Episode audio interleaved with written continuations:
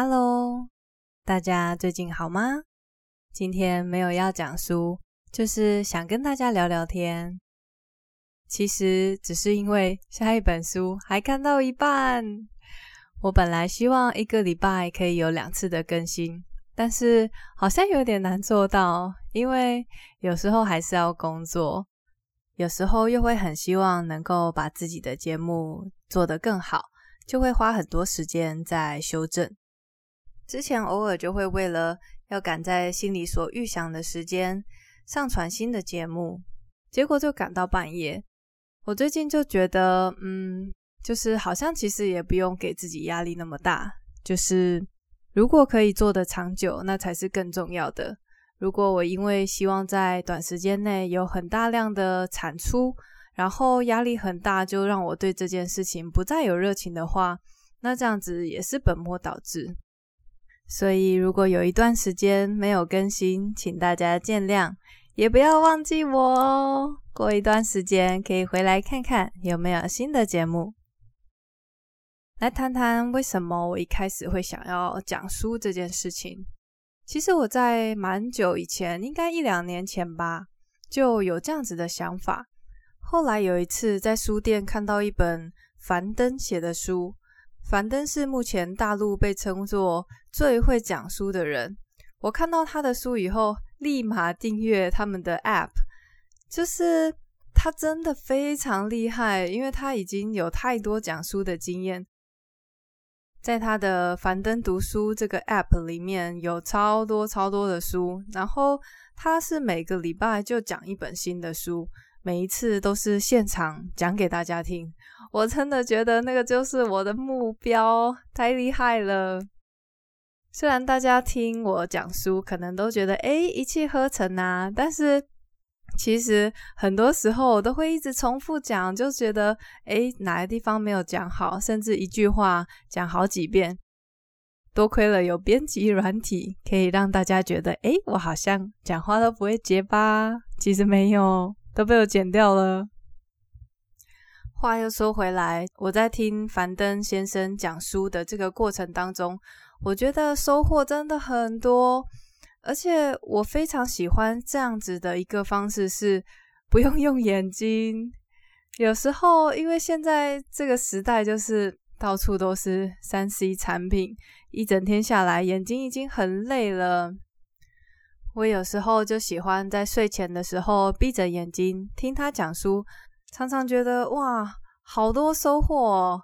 我老公都笑说：“诶，你又在听睡前故事哦。”没错，有时候睡不着，听一听还真的蛮催眠的。我哥也笑说，有时候会听我讲，讲到睡着。所以下次如果你听到我讲一半啊，突然说“哥哥起床”，诶，不要被吓到哦。开玩笑的啦。总之就是一直觉得用讲的这个方式来传达有用的知识跟道理，是我心里面觉得非常好的一个方式。虽然有这个想法，已经过了一两年了，一直都没有付诸行动。原因是那时候其实有一个目标，之前都不太好意思告诉别人，但是应该没没关系了吧？就是。之前很想要考飞行员，大概有一到两年的时间，一年半吧，更准确来说，我超级认真念书，就是对于飞行员要求的那些数学、物理啊，还有还有英文也很重要，就每天都埋首在这些科目里面，埋首读书，读了一年以后，终于在去年有一个机会去某国际航空公司。参加第一次的笔试，然后其实蛮好玩的，整个过程就是很紧张、很刺激。后来笔试过了，被找去参加一个嗯类似手眼协调跟多工处理的测验，它的名字叫做维也纳测验，另外还有是人格测验。结果在这一关就被通知说：“哎，谢谢，再联络。”很好笑的是，他没有告诉我真正的原因，但是我猜想是因为我做的那个人格测验成绩不好，就是嗯，航医中心他们主观的认定说，根据这个人格分析，我的个性不适合做飞行员。我印象超深刻，因为有一题实在是太好笑了。他问说：“你会不会很难抗拒去抱抱毛茸茸的小动物？”我那时候心里想说：“会呀，当然很难抗拒喽，谁不喜欢毛茸茸的小动物呢？”结果后来成绩出来，我老公就跟我说：“你就是因为没办法抗拒诱惑，才当不上飞行员的吧？”他就一直拿毛茸茸的小动物来嘲笑我。其实应该不止因为这一题啦。那天我前前后后大概做了一千多题吧，做到头昏眼花的。其他我都没什么印象了。但是这个题目实在是很好笑。有人可以猜出这个人格测验问题的背后是要考什么吗？我真的不知道诶。反正那时候就是。很直觉式的回答，结果成绩就是不好。虽然觉得有点可惜，因为我维也纳测验分数很高诶，我打电动打得超好的哦。不过话又说回来，人格测验好像也蛮准的耶。或许我的个性真的没有那么适合，但是总之就是第一次没有成功。然后大家也知道，最近因为疫情的关系，所以其实航空公司并没有什么在嗯征求新进的飞行员，所以之后投出的履历也都没有进一步的消息。然后一直到这一阵子，我就觉得不像刚开始那么的满腔热血，觉得说，哎，我真的真的好想好想做这件事情。其实还有另外一个原因让我稍微有转念，就是不知道大家有去听第一到三集的心流吗？嗯，好像是在，对，我想到了，在第三集的内容里面，我自己讲的一段话，就大大的提醒了我自己。我总觉得自己的故事可以拿出来当做反面的例子来讲，就是那时候要讲的概念是。我们在找目标的时候，要扪心自问：这个目标在我可见的未来当中，可以为我带来喜乐吗？值得我投注精神能量在上面吗？如果我为自己定的目标跟我的个性、跟我原本自己会喜欢的东西方向不一致的话，那么到最后可能也只会为我自己带来精神伤。诶，不知道精神伤是什么的话，赶快去听心流哦。所以我就进行了一个反思：我真的会享受开飞机这件事情吗？但是没有开过飞机，又怎么会知道呢？不过从我日常生活中的一些喜好，我想就可以略知一二。就是我平常比较喜欢诶煮饭呐，或者是烘焙、画画、弹钢琴。这一类比较静态、比较偏手艺的活动，所以可能或许开飞机这件事情没有办法长久的为我带来心流体验以及非常喜乐满足的感觉。其实说放弃也是会觉得蛮可惜的，毕竟都努力了那么长一段时间，我是真的很认真。但是我想起有一本书。他在讨论的是人们常常会犯的思考逻辑错误，里面有提到一个概念叫做“沉没成本谬误”。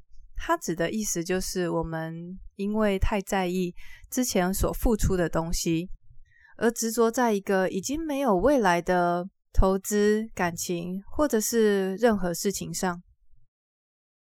嗯，举一个很简单的例子，就是比如说有一个人跟他的伴侣已经交往很久了，他虽然觉得彼此好像没有什么未来可言，但是都已经花那么多时间在对方的身上，就只好继续将就着下去，因为放弃会很可惜。这其实就是沉没成本谬误。重要的其实是我们的未来，而不是已经付出的过去。所以这一年半准备考飞行员的这段期间，我可以说，我真的没有浪费，因为学习的东西其实蛮有用的耶，就是大概是国高中范围的物理跟数学，学到了很多以前没有认真学的东西。其实这个过程也是蛮有趣的，虽然一定有他的辛苦在。另外就是这段期间，我也读了非常多的书。很多人会问我说：“诶，你是不是每天都在看书啊？从小到大都很爱看书？”其实真的没有。我比较密集开始看书是在大学这段期间，因为我每天要通勤去学校。光坐捷运就要四十分钟左右吧，单程。然后那个时候手机网络还没有那么流行，所以我就很习惯一上捷运就打开书开始看，一直看到我到达目的地。我还记得有一次印象超深刻的，我在回家的路上，就因为那个书实在是太精彩了，我根本没有发现我坐到反方向的车，大概坐了。六七还是八站吧，就是还蛮夸张的。我可以完全迷失在那个书里面，没注意到身边发生的任何事情。不过那时候看的蛮多，其实是小说。主要我很大量的阅读我喜欢的有关心理学，还有啊、健康快乐的这些知识的书，都是在去年还有前年累积起来的。话又说回到，为什么会想要讲书给大家听？因为在读完这些书以后，学到了一些道理。如果可以的话，我真的很希望早几年，甚至在小时候就可以读到这些书。附带说一下，我认真觉得有一本出版很久，但是超级经典的书《卡内基沟通与人际关系》，应该要被列为中小学生必读选书吧。因为如果可以早点知道某些道理，就可以少走很多冤枉路，少犯许多不必要的错误，还有少说不必要说的伤人的话。所以，如果我所讲的内容，就算只有一句话、两句话，或者是当中的一个概念，能够为你的生活带来注意，或甚至是让你的一天过得更快乐。那也是我希望借由讲书可以做到的事情。在可见的未来里面，我相信这会是我持续有热情做的事。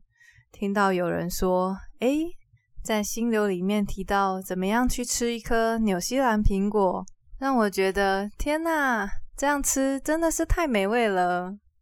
我就觉得哇，我在做的事情可以为其他人。带来某种程度上的正向影响，这种感觉真的很不错。其实也不只为其他人，就像我刚刚说的，我在讲书的时候也反思自己。另外有很多非常棒的书，如果不是为了要拿出来跟大家分享，我根本不会再看过一次。常常在整理资料的时候，也会发现，哇，这个我早就忘记了，或者是。哇，我以前怎么都没有注意到这点呢？就觉得在整个分享的过程当中，我自己本身收获也是非常多的。